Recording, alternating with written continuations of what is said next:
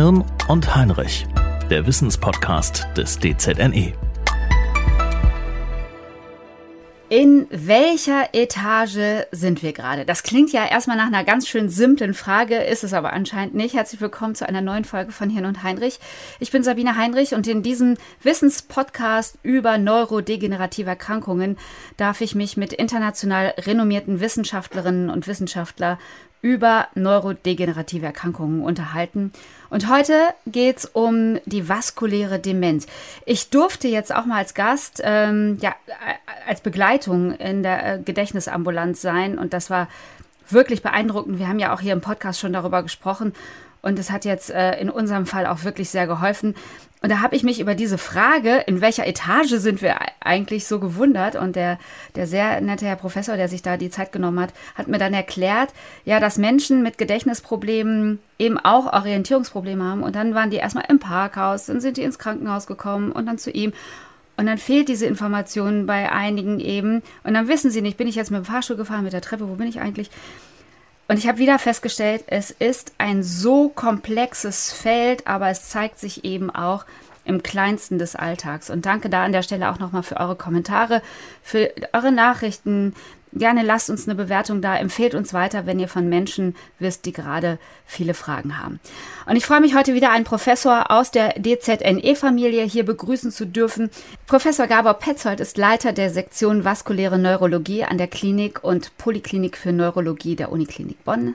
Forschungsschwerpunkte sind eben vaskuläre Demenz, akuter Schlaganfall und Hirnblutungen, neuroinflammatorische und vaskuläre Veränderungen bei der Alzheimer-Erkrankung und er erforscht die Rolle von reaktiven Astrozyten bei neurodegenerativen und vaskulären Erkrankungen.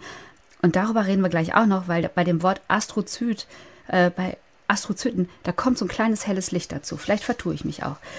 Herr Petzold, ähm, was würden Sie tun, wenn Sie nicht jetzt in diesem Gespräch wären? Was wäre jetzt Ihre Aufgabe gerade? Ja, Sie haben es ja gerade äh, richtig gesagt. Ich habe ja zwei äh, Tätigkeiten. Das eine ist, dass ich im DZNE Arbeitsgruppenleiter bin und das andere ist, dass ich in der äh, Uniklinik Bonn äh, ärztlich und klinisch tätig bin. Das heißt also, jetzt am Freitagmorgen würde ich jetzt äh, wahrscheinlich gerade auf der, entweder in der Ambulanz für, also in der Spezialambulanz für Gefäßerkrankungen des Gehirns in der Uniklinik Bonn oder auf der Stroke Unit äh, Visite machen. Ähm, Stroke Unit ist die Spezialstation für akute Schlaganfälle und Hirnblutung an der Uniklinik.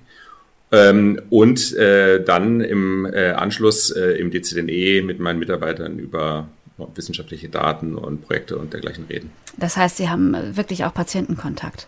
Ja. Sind nicht nur im Labor? Genau. Was ist eine vaskuläre Demenz? Wie würden Sie es beschreiben? Also vaskuläre Demenz ist wie, wie eigentlich viele andere Demenzformen auch erstmal ein Überbegriff für verschiedene äh, Unterformen der Demenz, die aber eine Sache gemeinsam haben, nämlich dass die Demenz selber, also äh, der Verlust bereits erworbener äh, oder erlangter äh, geistiger, kognitiver Fähigkeiten ähm, als Ursache eine Veränderung der Hirndurchblutung hat. Und äh, diese Veränderung der Hirndurchblutung kann verschiedene Ursachen haben. Es gibt die vaskuläre Demenz, die nach einem akuten Schlaganfall auftritt. Also jemand hat, war eigentlich kognitiv normal, hatte keine Demenz, hat dann einen akuten Schlaganfall oder eine akute Hirnblutung erlitten und dann im Verlauf von äh, einigen Wochen oder Monaten nach dem Schlaganfall stellt sich sozusagen eine Demenz oder zumindest eine Einschränkung der geistigen und kognitiven Fähigkeiten ein. Dann gibt es äh, die äh, vaskuläre Demenz, die durch eine sogenannte zerebrale Mikroangiopathie verursacht wird. Damit ist gemeint, dass es zu äh, im Laufe des Lebens bei Patienten, die bestimmte Risikofaktoren haben, äh, zu ähm, einer zunehmenden Durchblutungsminderung der kleinen bis kleinsten Gefäße, also mikroskopisch kleiner Gefäße im Gehirn kommt, äh, die sehr schleichend vorangeht, also nicht wie beim Schlaganfall, dass es vor einer Minute alles noch okay war und auf einmal tritt ein, wie, ein, Schlag trifft es ein und man hat einen Schlaganfall, sondern dass man über viele Jahre oder Jahrzehnte hinweg schleichende Veränderungen hat, die man so von Tag zu Tag oder Monat zu Monat gar nicht so richtig merkt, aber die dann sozusagen im Laufe der Zeit akkumulieren und dann zu so einer vaskulären Demenz eben auch führen können. Und dann gibt es den, sagen wir mal, dritten großen Bereich. Äh, das ist sozusagen, das sind, äh, dass die vaskulären Demenzen eben auch beitragen zu anderen Demenzformen, also zum Beispiel zur Alzheimer-Erkrankung. Also auch die Alzheimer-Erkrankung hat eine vaskuläre Komponente, also ein, ein Teilbereich sozusagen äh, in der Entstehung der Erkrankung wo es eben zu Blutflussveränderungen kommt. Ne, das sind so die drei großen Bereiche der vaskulären Demenz. Ähm, ich würde ganz gerne über die ersten beiden Bereiche mit Ihnen sprechen. Da müssen wir mhm. jetzt ein bisschen konzentriert bleiben. Dieser erste Teil, ein Schlaganfall, ähm, ist das dann gegeben, dass das danach passiert? Weil ich kenne zum Beispiel ähm, meine Oma, die hatte mal einen kleinen Schlaganfall. Die hat sich irgendwie ganz ordentlich mhm. berappelt wieder. Genau. Das, das hat viele verschiedene Faktoren. Also grundsätzlich ist es nicht gegeben, sondern viele Patienten, die einen Schlaganfall äh, haben, haben Glück im Unglück. Also die haben sozusagen einen Schlaganfall, dem konnte man aber gut helfen. Oder die haben Glück gehabt, weil der Schlaganfall nicht so groß war ähm, oder an der Stelle war, wo es vielleicht nicht so entscheidend ist im Gehirn. Schnell reagiert, äh, ist auch wichtig. Schnell reagiert, genau. Äh, und äh, die haben dann entwickeln keine Demenz. Ganz grob kann man sagen, dass bis zu 30 Prozent aller Patienten nach einem akuten Schlaganfall zumindest geistige und kognitive Einschränkungen bis hin zu einer Demenz entwickeln können. Ähm, das ist sozusagen die, sagt die Statistik. Das heißt also 70 Prozent haben das nicht, aber immerhin 30 Prozent haben das. Und da der akute Schlaganfall ja eine sehr häufige Erkrankung ist, ja die häufigste neurologische Erkrankung. Ähm, also man muss ungefähr davon ausgehen, dass in, in Deutschland so 270.000 bis 300.000 Menschen im Jahr einen akuten Schlaganfall erleiden. Das bedeutet also, wenn man es jetzt mal runterrechnet, in der Stunde, in der wir uns hier unterhalten, haben 30 Menschen in Deutschland einen Schlaganfall. Das ist eine wahnsinnige Zahl. Ne? Und äh, genau, und äh, wenn man dann sagt, 30 Prozent der, der Patienten entwickeln oder ein Drittel entwickelt dann eine vaskuläre Demenz nach einem Schlaganfall, entwickelt in der einen Stunde, in der uns wir hier unterhalten, zehn Menschen in Deutschland eine vaskuläre Demenz nach Schlaganfall. Ne? Nur in der einen Stunde sozusagen. Also die haben den Schlaganfall, aber als Folge des Schlaganfalls entwickeln die in den nächsten Wochen und Monaten eben eine vaskuläre Demenz. Also eine sehr große Zahl. Ne? Behandeln Sie das direkt mit? Also ist das, ähm, wenn Sie einen Patienten haben, sofort mit auf dem Zettel oder wartet man da erstmal ab? Also in der ganz in der Akutphase, wenn die Patienten ins Krankenhaus kommen, äh, stehen erstmal andere Dinge im Vordergrund. Ne? Also ist klar, wenn der Rettungsdienst ankommt, dann ähm, das Stichwort ist äh, Time is Brain. Ne? Das kommt aus dem Englischen, aber was was damit im Grunde gemeint ist, ist, dass jede Sekunde eigentlich zählt. Ne? Man weiß, dass im Rahmen einer Durchblutungsstörung, also eines Schlaganfalls, äh, pro Minute circa zwei Millionen Nervenzellen sterben äh, bei einem unbehandelten Schlaganfall. Das heißt, da kann man sich dann schon ausrechnen, wie viel äh, Neuronen oder Nervenzellen verloren gehen, wenn man jetzt nicht wirklich schnell schaltet. Das heißt, in der Akutphase geht es um ganz andere Dinge. Ne? Da geht es sozusagen um die Stabilisierung der, der, der lebenswichtigen Faktoren Herz, Kreislauf, Blutdruck, äh, Blutzucker und andere Dinge. Dann äh, und dann aber auch so schnell wie möglich den Schlaganfall zu diagnostizieren und dann innerhalb von Minuten aber auch die adäquate Therapie einzuleiten. Ne? Das, da gibt es verschiedene Therapieformen, dass man versucht, das Blutgerinnsel aufzulösen oder dass man es mit so einem Katheter wieder aus dem Blutgefäß im Gehirn rausziehen kann. Da gibt es also verschiedene tolle Methoden, die man da anwenden kann, um vielen Patienten auch wirklich vor der Behinderung oder vor dem Tod zu bewahren. Ähm, das ist, steht dann im Vordergrund. Und dann beginnt sozusagen, wenn man das alles getan hat und der Patient liegt dann auf der Schlaganfallstation, also auf der Stroke Unit und hat sich dann sozusagen stabilisiert, wird dann dort, dort überwacht. Dann beginnt dann sozusagen innerhalb der ersten 24 Stunden eigentlich so die ganze Diagnostik. Wo kommt der Schlaganfall her? Was sind die Ursachen? Was sind die Risikofaktoren? Aber dann kommt auch ein Team an nichtärztlichen Mitarbeiterinnen und Mitarbeitern ans Bett. Das sind dann Ergotherapeuten, Krankengymnasten, Logopäden, aber eben auch Neuropsychologen, die dann den Patienten oder die Patientin eben untersuchen und eben äh, verschiedene Tests machen und als Arzt hat man dann häufig schon äh, in der Visite äh, anhand des, der Untersuchung oder anhand der Bilder des, des Gehirns, die man dann sehen kann, schon das Gefühl dafür, dieser Patient wird möglicherweise oder wahrscheinlich kognitive Einbußen oder möglicherweise sogar eine Demenz davontragen. Und gerade bei diesen Patienten ist dann besonders wichtig, schon in der Frühphase eben gegen diese Defizite ähm, anzugehen.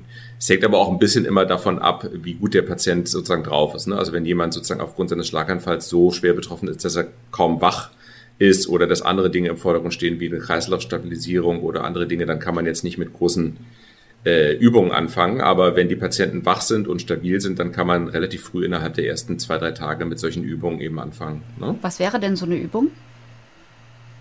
Also das, was Sie jetzt im Grunde genommen gesagt haben, erstmal muss man feststellen, was sind sozusagen die Defizite. Mhm. Ähm, und dann gibt es jetzt auf ergotherapeutischer und logopädischer Seite eben so, dass man eben die Motorik und die Feinmotorik wieder in Gang bringt, aber, aber auch eben Sprachen und Sprechen testet und dann beübt. Und auf neuropsychologischer Seite ist erstmal in den ersten Tagen erstmal eigentlich nur, dass, dass man das, das Defizit sozusagen erstmal diagnostiziert und, und quantifiziert, also sagt, wie groß ist das Defizit.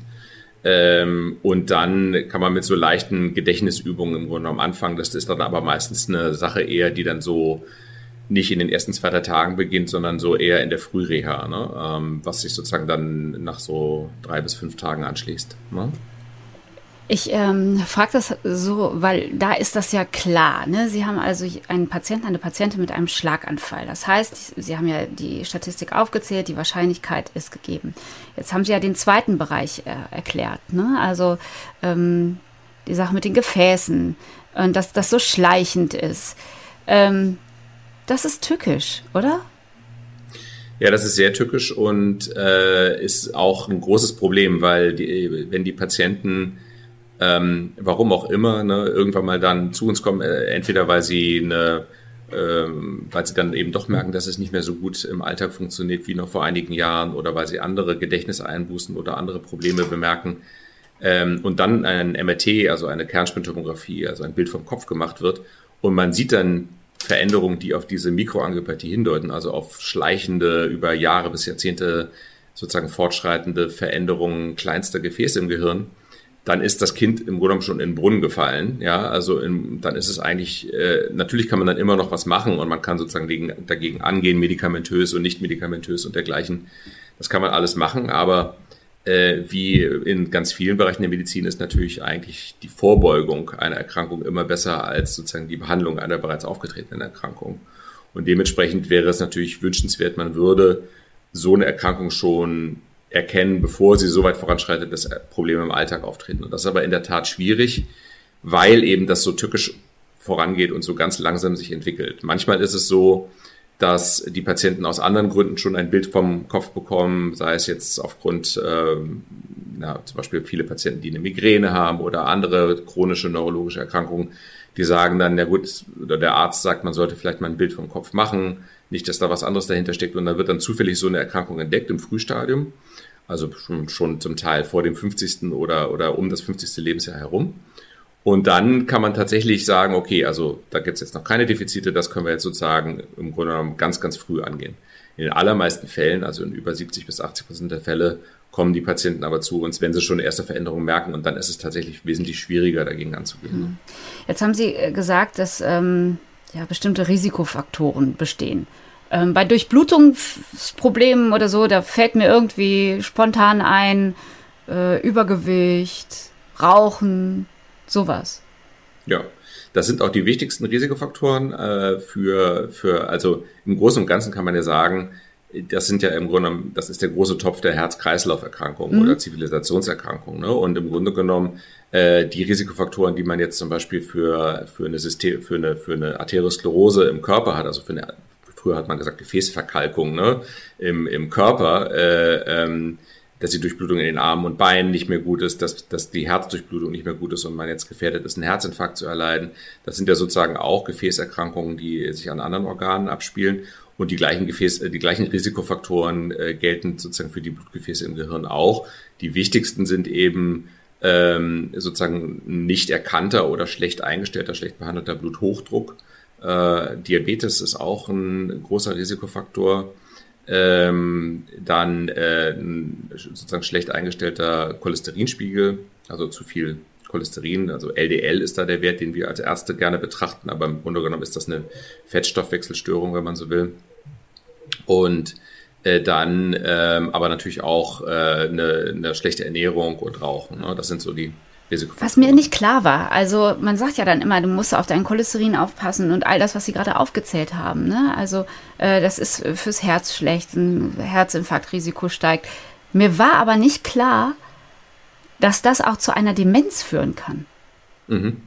Doch, das ist tatsächlich so. Also das ist äh, eben ne, so 20 bis 30 Prozent aller Demenzen ähm, sind durch solche Zivilisationserkrankungen, wenn man so will, bedingt, die dann die Hirndurchblutung ähm, beeinflussen. Und äh, das ist tatsächlich äh, relevant, ne? also sozusagen auch für die Bevölkerung im Allgemeinen, weil das natürlich, wenn man sagt, dass sozusagen diese Zivilisationskrankheiten sehr, sehr häufig sind, ähm, und dann sozusagen viele Patienten eben solche Veränderungen im Gehirn haben, die dann nur schwer oder spät erkannt werden, dann ist das tatsächlich relevant, weil die meisten Menschen haben ja sozusagen so Herz-Kreislauf-Erkrankungen, assoziieren dann so das Herz damit oder die Durchblutung anderer mhm. Organe, dass da aber auch das Gehirn geschädigt wird. Das haben die meisten Menschen gar nicht so richtig auf dem Schirm und auch viele Ärzte nicht, die jetzt nicht Neurologen sind. Ne? Ärgert Sie das? Nö, ich sehe das eher als Ansporn eigentlich, dass man dann eigentlich im Rahmen von so einem Podcast oder aber auch von, von vielen anderen Veranstaltungen, die wir machen jetzt für Patienten zum Beispiel, wir machen jetzt hier ähm, es gibt jetzt im, im DCNE gibt's so äh, Music and Brain, das sind so Veranstaltungen. Dann gibt es aber auch für die Uniklinik Bonn so Patientenkolloquien, die wir machen oder andere, dass man einfach sagt, man muss eigentlich noch viel mehr in die Bevölkerung reingehen und da Aufklärung machen. Ne? Weil wie gesagt, Vorbeugung ist immer besser, als dann am Ende irgendwie einer bereits aufgetretenen Erkrankung irgendwie hinterher zu jagen und zu gucken, dass man die wieder eingefangen bekommt. Äh, insofern sehe ich das eher als Ansporn. Also äh, ich, ich habe jetzt hier auf meinem Zettel stehen, äh, äh, kann man Vorsorge betreiben, aber das, die, die Antwort können wir uns ja eigentlich fast schon alle selber wieder geben, ne? Also. Ja, das stimmt. Äh, Vorbeug also, vor, also Vorsorge Vorbeuge. oder Vorbeugen ist, Vorbeugen ist immer wichtig. Ähm, und wenn man jetzt sozusagen jetzt nur die, Gehirn betracht, äh, die Gehirndurchblutung betrachtet, gelten eigentlich dieselben Dinge, die jetzt einem Kardiologe fürs Herz auch sagen würde. Das heißt also auf die Ernährung achten, aufs Gewicht achten. Äh, wichtig sehe ich, finde ich auch, ähm, dass es eben durchaus sinnvoll ist, ab dem 40. Lebensjahr herum einmal im Jahr äh, oder sagen wir mal zumindest in regelmäßigen Abständen, durchaus auch gerne häufiger, aber mindestens einmal im Jahr den Blutdruck kontrollieren zu lassen.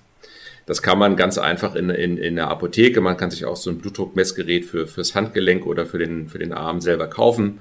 Ähm, man kann das aber auch beim, beim, bei den, beim Hausarzt oder beim Internisten machen lassen. Das ist dann ein bisschen professioneller. Der macht vielleicht sogar so eine 24-Stunden-Blutdruckmessung. Aber es, es reicht eigentlich, wenn man sozusagen in regelmäßigen Abständen so ein bisschen seinen Blutdruck im, im Auge behält.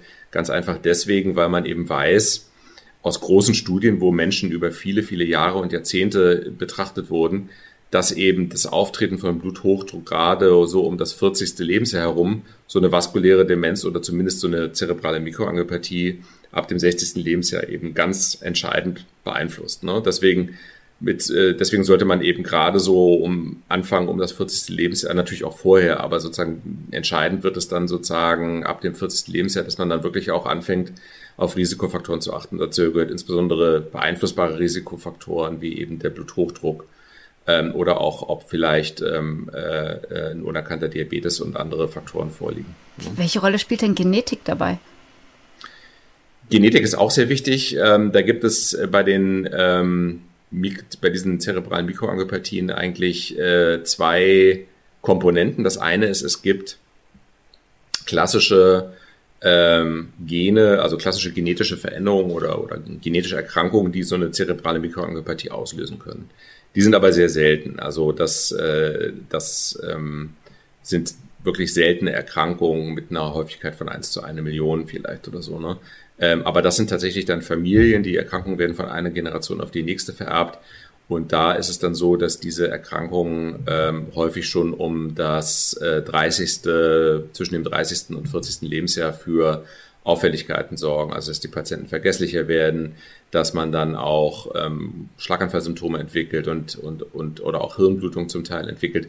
Ähm, also das heißt, das sind so zerebrale Mikroangiopathien, die durch ein Gen oder durch eine Mutation in einem Gen verursacht werden und dann von einer Generation zur nächsten vererbt werden. Das sind so die klassischen genetischen Erkrankungen, die sind sehr selten.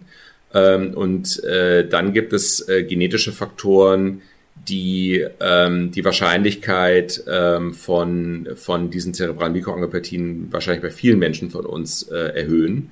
Ähm, das sind dann aber genetische Veränderungen, die noch nicht so ganz so gut bekannt sind. Da gibt es große Studien, die laufen, die versuchen, solche Faktoren eben zu identifizieren in der allgemeinen Bevölkerung. Aber sicherlich spielt sozusagen so eine genetische Prädisposition, also eine Neigung, äh, auch eine Rolle. Man sollte jetzt aber sozusagen nicht im Umkehrschluss denken, wenn man jetzt den Podcast hört oder wie das man darüber nachdenkt, na gut, die Gene, ne, also mit anderen Worten, da kann man ja nicht viel machen, sondern sozusagen die große Hauptkomponente ist immer noch sozusagen, oder die, sagen wir mal, die große Nachricht ist immer, das Wichtige ist eigentlich immer noch, dass man sagt, man kann eigentlich trotz genetischer Prädisposition kann man trotzdem viel machen. Ne? Also die Umweltfaktoren sind dann mindestens genauso wichtig oder noch viel wichtiger eben Ernährung, äh, nicht rauchen, auf seinen Blutdruck achten, Ausdauersportarten betreiben mhm. und so weiter. Einfach gesundes und gutes Leben. Ne? Wer sind denn Ihre Patienten? Sind die eher älter, männlich, weiblich? Also die, die äh, jetzt, wenn Sie jetzt diese Durchblutungsstörungen, die chronischen Durchblutungsstörungen der kleinen Gefäße, meinen diese Mikroangiopathien, das sind äh, zum Großteil ältere Menschen, so ab dem 60. Lebensjahr, ähm, ist relativ ausgewogen, männlich und weiblich, das entspricht im Grunde genommen der allgemeinen Bevölkerung, wenn man so will. Ähm, und dann gibt es sozusagen noch einen kleineren Kreis, das sind äh, einige Patienten oder auch zum Teil Familien, die wir betreuen, die eben diese genetischen Formen haben. Ne? Das äh, sind äh, dann entweder welche, die, bei denen die Erkrankung sozusagen diagnostiziert worden oder die kommen zu uns und sagen, die Erkrankung ist in der Familie vorhanden und ähm, wollen sich sozusagen beraten lassen hinsichtlich in der genetischen Testung oder äh, haben selber die Erkrankung und wollen sich sozusagen beraten lassen, was man dagegen tun kann, ob es neue Forschungserkenntnisse gibt. Aber das ist eher die Minderheit. Die alle große, die große Mehrheit sind sozusagen die, die jetzt keine genetische Mutation haben, sondern die sozusagen aufgrund von Risikofaktoren eben im Laufe der Jahre das eben sozusagen bekommen haben und dann zu uns kommen. So, aber im Schnitt so 60 aufwärts. Ich frage mich, ob man einen Unterschied macht. Ob man sagt, ich habe ja eine vaskuläre Demenz und es ist ja kein Alzheimer. Verstehen Sie, was ich meine? Mhm. Mhm. Als Patient meinen ja, Sie jetzt, oder? Ist es, ja. Macht man als Patient einen Unterschied und wie macht ja, man, machen äh, Sie als Wissenschaftler einen Unterschied? Also natürlich, natürlich, natürlich müssen Sie einen Unterschied machen, aber so zum Begreifen. Doch, ich glaube schon, ich glaube schon, also auch als Patient ist so, also interessanterweise ist diese vaskuläre Demenz eben von der von der klinischen Ausprägung, also von den Symptomen, die die Patienten dann haben, auch nochmal von der Alzheimer-Demenz unterschiedlich. Ne? Also das, da werden unterschiedliche Bereiche im Gehirn Sagen Sie mal, betroffen. Welche? Genau, also bei einer klassischen Alzheimer-Erkrankung, die beginnt ja häufig darin, dass ähm, Patienten ähm, räumliche Gedächtnisstörungen haben. Also die gehen einkaufen und finden nicht mehr nach Hause, die wissen nicht mehr, wo sie ihr Auto geparkt haben, wo ihre Schlüssel sind und dergleichen. Ne? Und das wird dann aber relativ schnell immer schlechter, dass das dann auch immer mal den Angehörigen auffällt. Bei einer vaskulären Demenz spielen solche räumlichen ähm, Gedächtnisstörungen gar nicht, äh, zumindest am Anfang nicht wirklich eine große Rolle, sondern da kommt es eher zu so einem, erstens zu so einer allgemeinen Verlangsamung, dass man sozusagen einfach nicht mehr so, dass man Konzentrationsstörungen hat, dass man nicht mehr so schnell in Anführungsstrichen denken kann wie früher, dass das alles ein bisschen mühseliger ist, dass man so komplexe Handlungen nicht mehr so schnell und flüssig äh, ähm, äh, sozusagen vollbringen kann wie früher, dass auch der Gang schlechter wird, also dass man so ein bisschen kleinschrittiger und unsicherer auf den Beinen wird. Äh, das sind so die klassischen Faktoren bei einer vaskulären Demenz. Und das kann man also klinisch als Neurologe ganz gut voneinander unterscheiden. Ähm, und ähm, das andere, was Sie gesagt haben, ist, macht es für die Patienten oder für den Arzt einen Unterschied, äh, ob das eine oder das andere vorliegt. Insofern natürlich auch, als dass man den Patienten bei einer vaskulären Demenz ähm, auch sagen kann, also die Erkrankung ist jetzt diagnostiziert. Äh, man kann aber trotzdem durch, ein, durch Einwirkung auf den Lebenswandel und auf Risikofaktoren ähm, eigentlich vieles dafür tun, dass die Erkrankung nicht noch weiter so schnell voranschreitet wie bisher ne, nach der Diagnose. Ne, da ja, das ist ein großer Faktor, da haben Sie recht. Ja. Also äh, Alzheimer ist dann eher schon mal eine Einbahnstraße mhm. ohne Stoppschild. Ja. Ja, also genau. Natürlich gibt es auch im Alzheimer-Feld viele ähm, Therapien, die jetzt gerade erprobt werden, mhm. ähm, ausgetestet werden in klinischen Studien. Ähm, aber da muss man sagen, momentan ist es so, dass die Erkrankung nach der Diagnose doch noch relativ sozusagen ungebremst voranschreitet. Das bei der vaskulären Demenz dann etwas anders. Zumindest ne, erhoffen wir uns durch eine konsequente Behandlung von Risikofaktoren, dass dann eben die Erkrankung weniger schnell voranschreitet. Ein anderer Punkt ist übrigens auch bei der Alzheimer-Erkrankung, hatte ich ja eingangs erwähnt, ähm, vaskuläre Veränderungen, also Erkrankung, äh, Veränderungen der Hirndurchblutung spielen auch bei Alzheimer selbst, bei der Alzheimer-Erkrankung selbst. Das kann natürlich zusammenfallen, klar. Genau, es fällt auch zusammen und das sind tatsächlich die meisten Alzheimer-Patienten haben nicht eine reine Alzheimer-Erkrankung, sondern haben auch noch Veränderungen der Hirndurchblutung. Und das sind dann, das weiß man nicht genau, ob das jetzt auch alles Risikofaktoren sind, weil das ja in der Regel auch ältere Menschen sind, äh, Menschen mit Alzheimer. Ähm, oder ob das vielleicht auch dadurch bedingt wird, dass die Erkrankung selbst, also Alzheimer selbst und die zellulären und molekularen ähm, Veränderungen, die bei Alzheimer auftreten, ob die auch eine Verminderung der Hirndurchblutung hervorrufen. Das ist, äh, glaubt man zumindest anhand von verschiedenen Daten ähm, zu wissen. Und äh, diese, das muss man sich so vorstellen, dass Alzheimer-Patienten auch eine Minderung der Hirndurchblutung haben um circa 20 bis 30 Prozent. Also sozusagen ein Mensch mit Alzheimer hat eine circa 20 Prozent verminderte Hirndurchblutung als jemand, der keinen Alzheimer hat. Ähm, und das muss man sich so vorstellen, wie wenn man jetzt zum Beispiel, äh, sagen wir mal, auf dem Sofa liegt oder im Bett liegt und man steht ganz schnell auf. Ne? Dann kennen das ja viele Menschen, dass sie dann sozusagen für einen Moment erstmal so ein bisschen, da ist so ein bisschen schwindlig und so ein bisschen drieselig. und man hat so fast so ein bisschen so ein schummeriges Gefühl und dann so nach zwei, drei Sekunden geht's dann aber wieder. Das kennen ja viele Menschen so kurz nach dem Aufstehen, wenn man ganz schnell aufsteht äh, oder wenn man hyperventiliert oder irgendwie solche Dinge. Ne? Da gibt, das gibt's dann sozusagen. Und das ist auch im Grunde genommen eine, eine Minderung der Hirndurchblutung um so circa 20 Prozent. Das heißt also, das, das ist der Zustand, in dem sozusagen Alzheimer-Patienten im Grunde genommen sozusagen tagtäglich durch die Welt laufen, eine 20 Prozent verminderte Hirndurchblutung. Das heißt also, diese verminderte Hirndurchblutung bei Alzheimer spielt auch nochmal eine große Rolle. Das heißt also, im Grunde genommen, wenn man jetzt sozusagen die Blutgefäße im Gehirn als, als Angriffs, als, sagen wir mal, als, als Target sieht, als Ziel für, für Therapien, dann könnte man theoretisch in der Lage sein, wenn man irgendwann mal eine gute Therapie oder gute Therapieformen oder Kombinationen gefunden hat, nicht nur die vaskuläre Demenz zu behandeln, sondern auch diese Mischform zwischen, zwischen Hirndurchblutungsstörung und der Alzheimer-Erkrankung. Also zwei Fliegen mit einer Klappe zu schlagen, möglicherweise. Ne? Jetzt habe ich ja am Anfang gesagt, dass bei dem Wort Astrozyten es ein bisschen hell schimmert. Wie komme ich da drauf? also also äh, äh, das äh, ist so, vermutlich spielen Sie auf die Sterne an, oder? Nee, ich spiele einfach äh, also darauf an, dass, so, es, dass, es, ja, dass es eine Perspektive für die Therapie ist, oder? Ah, okay. Erklären ja. Sie mal, was also sind nee, ich, ich, ich, ich, dachte, Sie, Sie spielen jetzt möglicherweise darauf an, also das äh, ist es so, Astrozyt bedeutet zunächst mal, äh, Zyt ist, das kommt aus dem Griechischen, das ist zusammengesetzt aus dem Wort für Zelle, also mhm. Zyt, und Astro ist Stern, der Stern. Ja. Ne? So wie die Astrologie äh, ja auch sozusagen die Sternenkunde ist, ist der Astrozyt sozusagen auf Deutsch die Sternzelle. Und ähm, ich dachte, das meinten Sie mit jetzt, dass es mhm. sozusagen schimmert, weil sozusagen wie die Sterne funkelt es dann. Aber was, äh, was, äh, warum diese Zellen Sternzellen heißen oder Astrozyten, ist im Grunde, weil sie so aussehen. Ne? Also das heißt, wenn man die unter dem Mikroskop anschauen, also nicht, dass die dann funkeln, aber die haben so einen relativ kleinen äh, Zellkörper und viele Verästelungen und es sieht dann sozusagen aus wie so ein wie so ein, äh, im Grunde genommen wie so ein kleiner Stern, wie so ein kleiner Christstern oder so, mhm. wenn man so will. Und was können Und die? Ähm, also das Gehirn besteht ja sozusagen aus vielen Zellen. Alle wissen, dass das Gehirn aus Nervenzellen besteht, denke ich. Ähm, es gibt aber noch viele, viele andere Zellen, die für, dafür da sind, das Gehirn äh, am Laufen zu halten und die Nervenzellen glücklich zu machen. Ne? Das heißt also, dass die gut funktionieren können. Äh, und das sind natürlich die Blutgefäße, über die wir jetzt schon geredet haben, aber auch andere Zellen im Gehirn.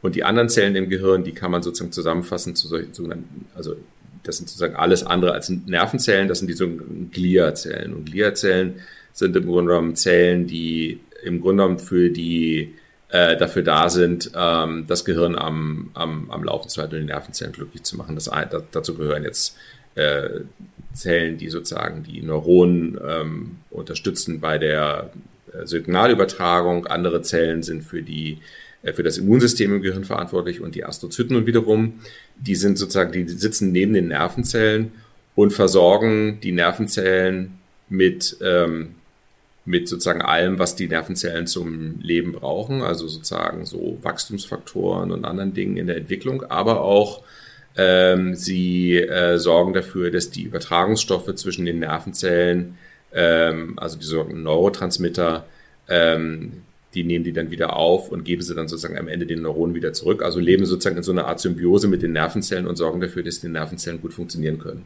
Das heißt also, wenn man so will, das finde ich persönlich an den Zellen so faszinierend, wir kümmern uns ja oder wir fragen uns ja bei neurodegenerativen Erkrankungen, warum sterben Nervenzellen? Ne? Und das Interessante, das Witzige ist an diesen Astrozyten, dass die ja im Grunde genommen wissen, wie man die Nervenzellen am Leben hält. Ne? Die sind ja sozusagen, die wissen ja, äh, im Grunde genommen, die wissen etwas, was wir nicht wissen, nämlich äh, wie können wir sozusagen ähm, Nervenzellen gesund und glücklich äh, behalten, dass die sozusagen lange gesund bleiben. Und deswegen glauben, glaube ich und, und auch viele andere, die an diesen Zellen forschen, an diesen Gliazellen forschen und speziell an den Astrozyten forschen, dass wenn man das sozusagen das, die Funktionsweise dieser Zellen im normalen Gehirn, aber auch im Krankengehirn besser versteht, dass man dann möglicherweise Krankheitsprozesse entschlüsseln kann ähm, oder erfahren kann, was diese Zellen tun, um sozusagen Neuronen glücklich zu halten. Also sozusagen mit anderen Worten, wir können über ein besseres Verständnis über diese Zellen letztendlich Erkenntnisse ähm, erzielen, aus denen wir heraus dann neue Therapien entwickeln können. Ich habe was völlig anderes erwartet. Okay. Ich dachte, ich habe, ich, ich dachte, die, die, die arbeiten wie so, ein, so eine Umleitung. Verstehen Sie? Wenn, mhm. wenn eine, eine bestimmte Nervenbahn nicht mehr funktioniert, dann kann man es einfach umleiten. Nee, ganz falsch, ne? Also, äh, nee, also sagen wir mal so, es ist, äh, ist auch ein interessanter Gedanke, aber ähm, was ganz interessant ist, ist, äh, wir sehen das zum Beispiel beim, beim um nochmal auf den Schlaganfall zurückzukommen. Bei einem Schlaganfall äh, sterben ja äh, Nervenzellen. Mhm. Und ähm, die, äh, es gibt aber auch genug Nervenzellen, die überleben. Die sind dann aber ähm, geschädigt, aber haben eben den, den Schlaganfall überlebt. Und die fangen dann an, so einige Tage nach dem Schlaganfall, äh, ihre Nervenbahnen wieder neu äh, aussprießen zu lassen.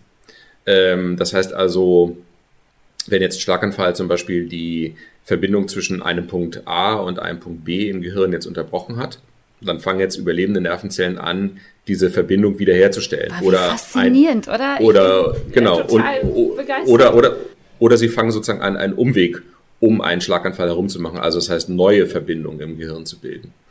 Und da, bei, was wir vermuten ist, da gibt es sozusagen, es ist jetzt nicht bewiesen, aber es gibt jetzt Hinweise von, aus unserer Arbeit und aus, aus vielen anderen Arbeiten, dass bei dieser Verbindung äh, sozusagen neuer Bahnen, äh, dass da Astrozyten auch eine Rolle spielen. Insofern ist der Gedanke, dass die jetzt sozusagen bei Umleitung oder bei bei sozusagen äh, Neubildung von Verbindungen im Gehirn eine Rolle spielen, ist also nicht falsch. Ne? Das, da gibt es schon durchaus Hinweise dafür. Mhm. Ne? Herr Petzold, was ist Ihr Forschungsziel? Was haben Sie sich auf den Zettel geschrieben?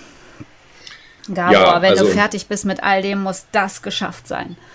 Genau, also man muss ja gucken, man muss, also es gibt natürlich, es ist immer ein großes, äh, sagen wir mal, es ist immer, ein, es ist immer, man muss zwei Dinge in der Waagschale halten. Das eine ist, man muss ambitioniert sein, das andere ist aber, man muss auch realistisch bleiben. Ne? Also dass man sozusagen sagt, wenn ich jetzt eines Tages emeritiert werde oder in Rente gehe, dann muss sozusagen alles, sagen wir mal, Erkrankung X geheilt sein. Also ich glaube, solche großen Ambitionen sind momentan auf dem Feld der neurodegenerativen Erkrankungen schwierig, aber ähm, Im Grunde gibt es sozusagen, ähm, gibt es eigentlich jetzt, sagen wir mal, zwei große Ziele, sagen wir mal, so in den nächsten Jahren, nächsten, sagen wir mal, nächsten zehn Jahren, wenn man so will. Das eine ist, ähm, durch äh, möglicherweise primärpräventive Maßnahmen, also das heißt also sozusagen durch eine Prävention, bevor die Erkrankungen oder die klinisch apparenten, äh, sozusagen die klinisch eindeutigen Veränderungen das erste Mal auftreten, sozusagen ähm, schon Erkrankungen zu verhindern, bevor sie auftreten. Das ist sozusagen natürlich, das eine haben wir schon besprochen, sozusagen mit der Bevölkerung, ähm, also wenn man so will,